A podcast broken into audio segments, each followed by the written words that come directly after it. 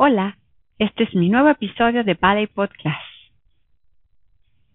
El tema del día de hoy es las lesiones de danza.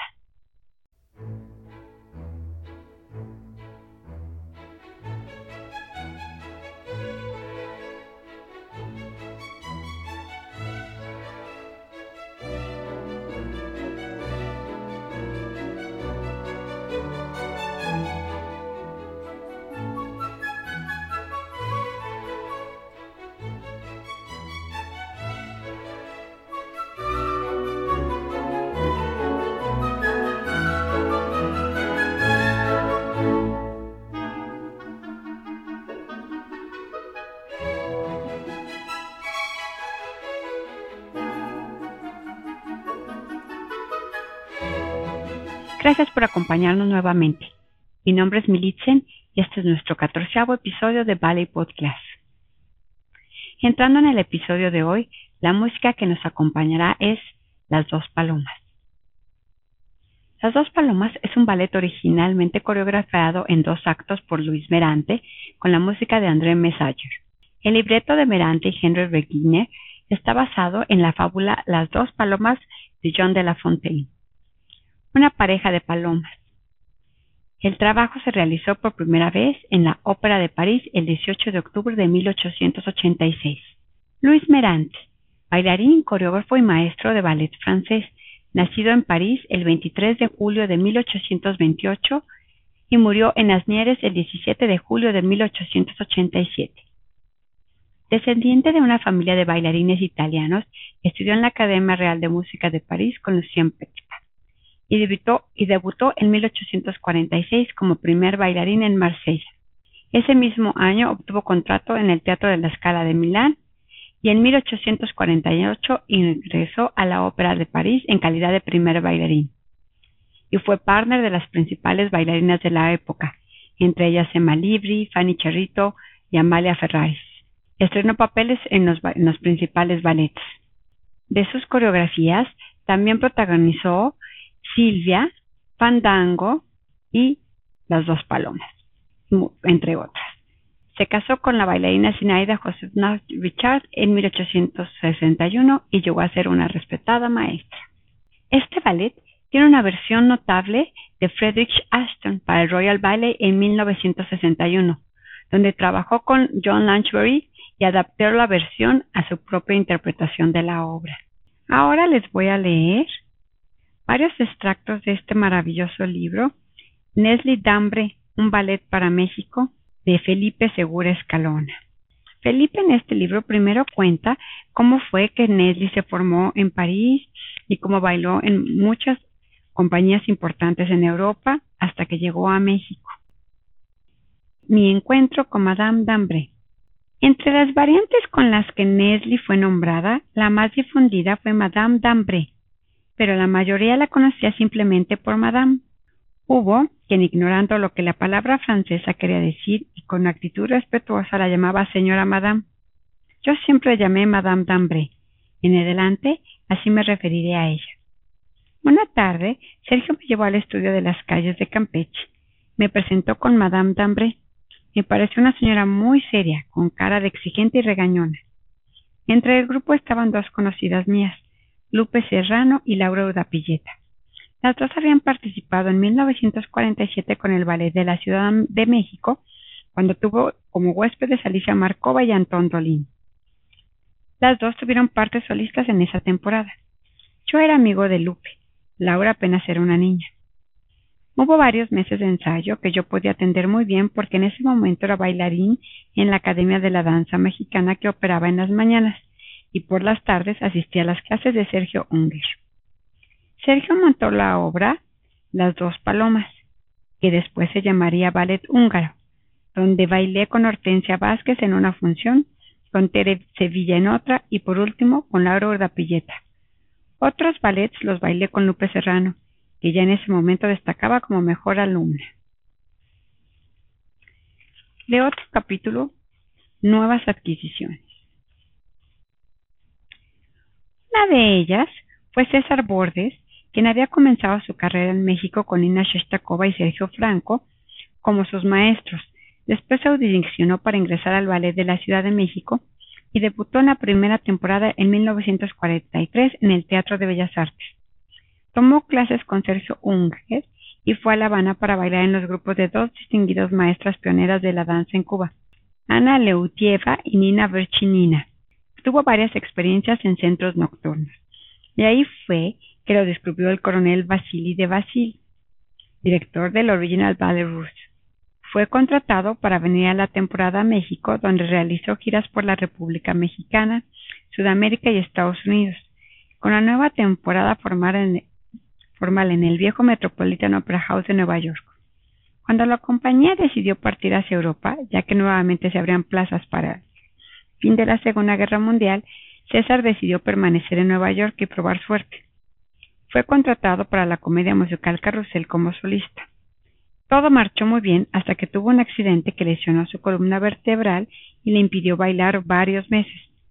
Antes de su total recuperación, se presentó en otra audición para la comedia Annie Get Your Gun, donde fue contratado como primer bailarín.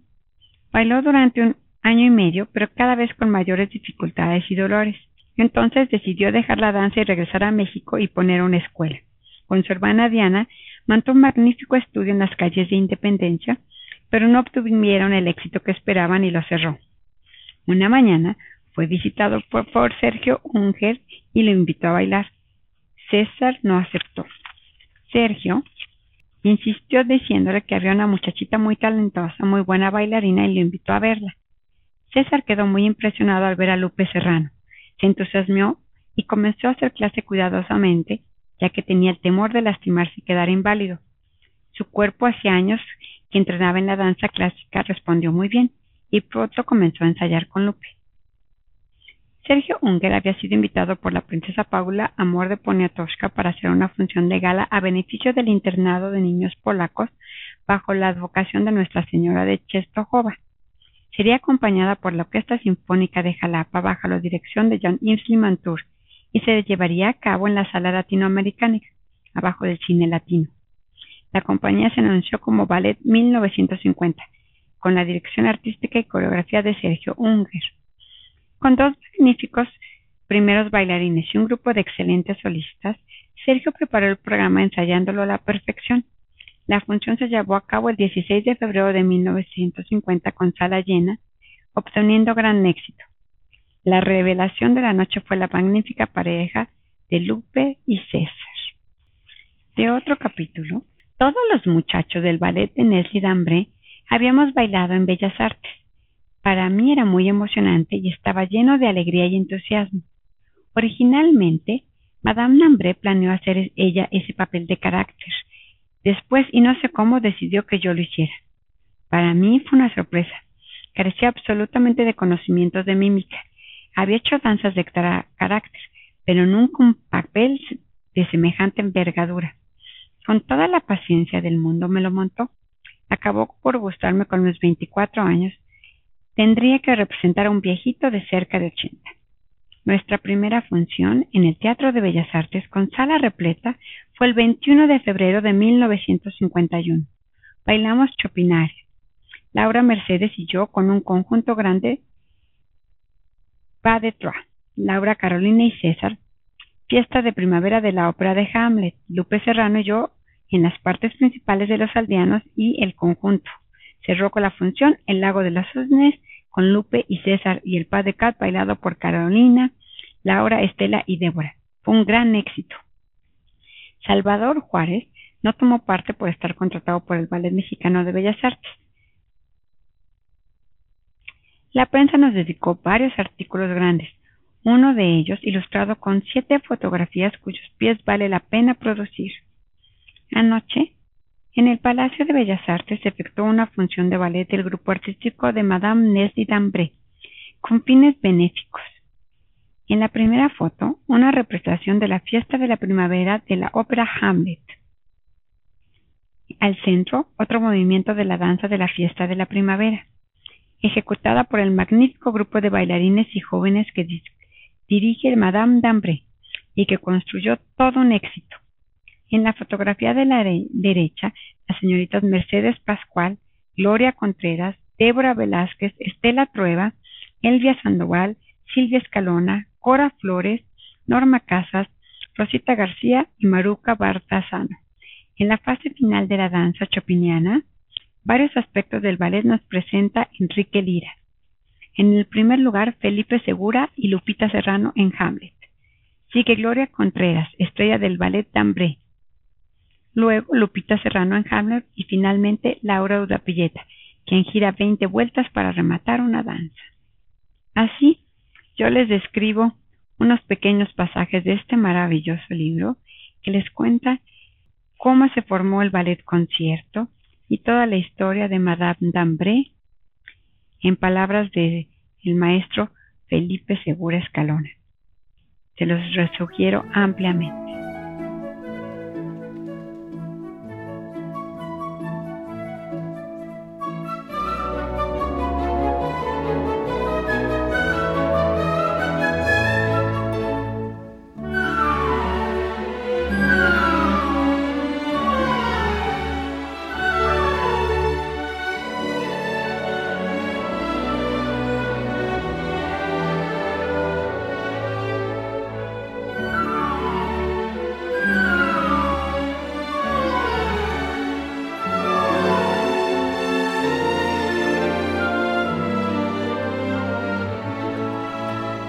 Las lesiones en la danza.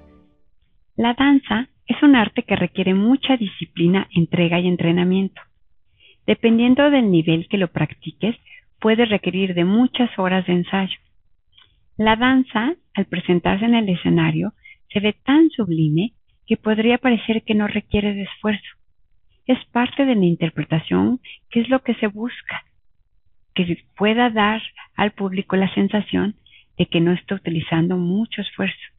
Pero en realidad, la danza requiere mucha fuerza, flexibilidad y disciplina. Diversos estudios indican que la lesión más común es por utilizar mucho las articulaciones y los músculos, que son las lesiones por fatigar el cuerpo.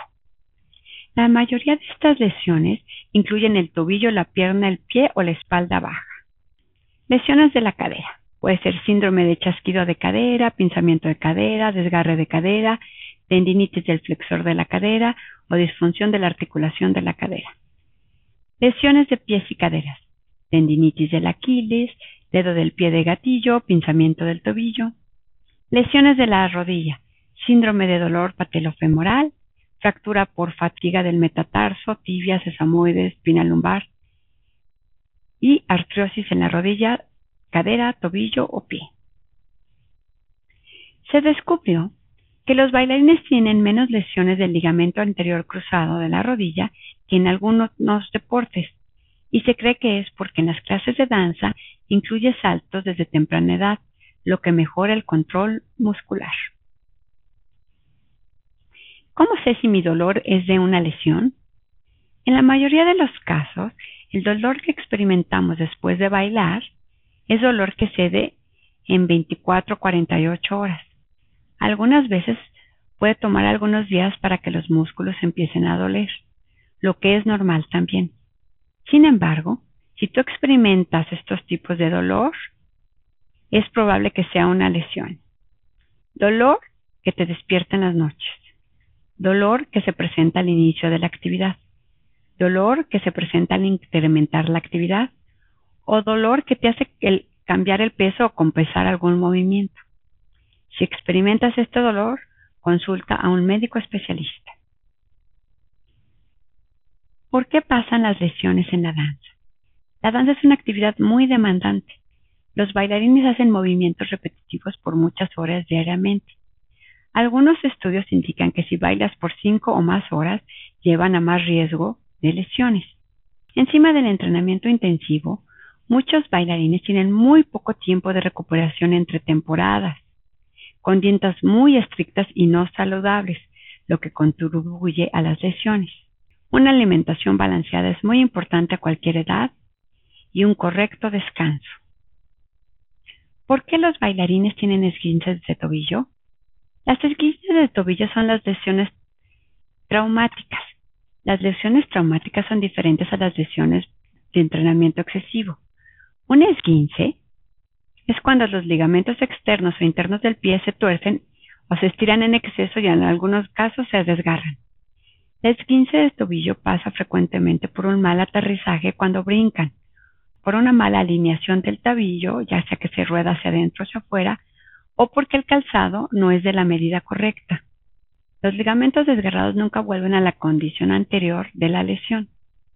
Una vez que te tuerces el tobillo, es probable que se pueda volver a lesionar, así que es importante ganar fuerza para prevenir lesiones a futuro. ¿Cómo prevenir lesiones? Come adecuadamente y mantente hidratado, antes y después de la clase.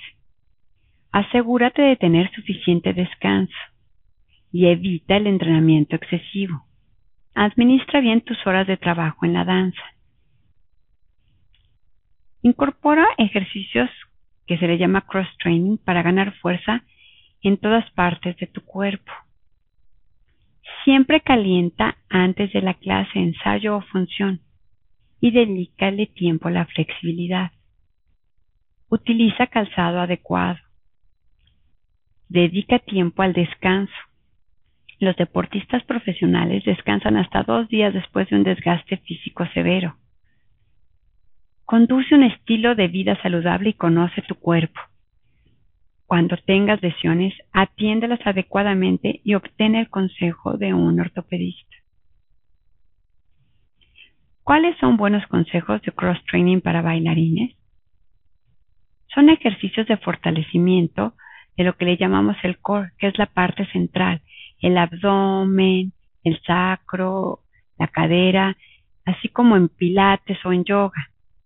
Haz un poco de ejercicio cardiovascular por intervalos cortos. Y si eres monitoreado por un especialista, ayudará a identificar tus debilidades y pueden sugerir ejercicios específicos de fortalecimiento. ¿Cuánto deben descansar los bailarines? No hay una guía específica, pero se sabe que los que realizan actividad por más de 5 horas diarias eran relacionados con lesiones frecuentes. También se sabe que la actividad intensa lleva a microdaño, lo que lleva un pico de 12 a 14 horas de recuperación después. Así que hace sentido el descansar por lo menos un día después de una función. Y también tomar tres o cuatro semanas de descanso después de una temporada dura de trabajo. La lesión debe tratarse con hielo o calor. Si es una lesión repentina, debe aplicarse hielo para reducir la inflamación. Regularmente, el tratamiento es descanso, hielo, compresas y elevar las piernas. Y después aplicar calor para incrementar el flujo de la sangre y mejorar la restauración. Pero todos somos diferentes. Solo ten cuidado de no aplicar hielo antes de estirar, pues debes tener calientes los músculos para esto. Pero si tienes una lesión, consulta a tu médico ortopedista. En la escuela de Royal Valley School tienen un equipo de fisioterapeutas que están monitoreando a los alumnos. Ellos introdujeron hace unos años un programa general de prevención de lesiones. Durante el inicio de la temporada, dan 10 minutos al día de prevención de lesiones, donde ponen ejercicios según sea la necesidad de cada bailarín. Dos veces por semana dan trabajo en el gimnasio para mujeres o, para, o tres veces por semana para varones para fortalecer y hacen un cardio ligero 20 minutos tres veces por semana. También introducen pilates tres veces por semana y conforme avanza la temporada lo van ajustando. No puede hacerse común que a los bailarines les pase alguna lesión. Con una buena práctica y equilibrio, la condición debe darse para llevar una carrera sin lesiones. Agradezco al doctor Juan Luis Torres que me apoyó en este episodio. Les dejo su teléfono para cualquier consulta. 55 56 52 13 29.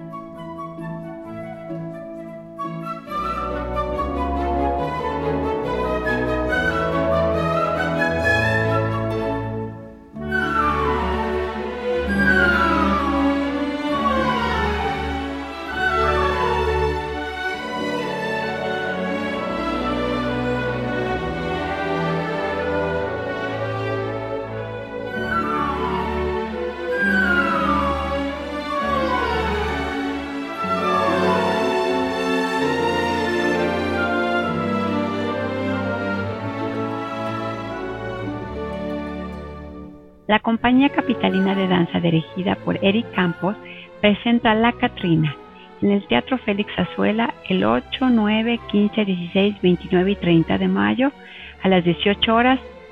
El ballet La Catrina aborda temas como el racismo y la discriminación, con el propósito de sensibilizar al público sobre estas problemáticas todavía vigentes. Campos, director de la compañía independiente y creador de la propuesta artística, se inspiró en la figura de la Catrina, del ilustrador y grabador José Guadalupe Posada, para crear una historia y una coreografía. Creó el argumento a partir del problema de las diferencias sociales para llevar un mensaje de empatía y en favor de los derechos humanos de quienes han sufrido discriminación. La Catrina, con música de Manuel M. Ponce, Oscar Chávez, Rafael Oropesa, Macedonio Alcalá y Ernesto Lecuona. Los boletos están disponibles en eventbrite.com o al WhatsApp 5612 08 48 28. La música del día de hoy, les recuerdo, fue Las Dos Palomas. Agradezco su compañía y los espero en nuestro próximo episodio. El podcast está en las diferentes plataformas Apple Podcast, Spotify, Google Podcast. Así que suscríbanse para que reciban una notificación en cuanto esté disponible nuestro nuevo episodio. Y háganme llegar sus comentarios en la página militzen.mx, los cuales son muy valiosos para nosotros.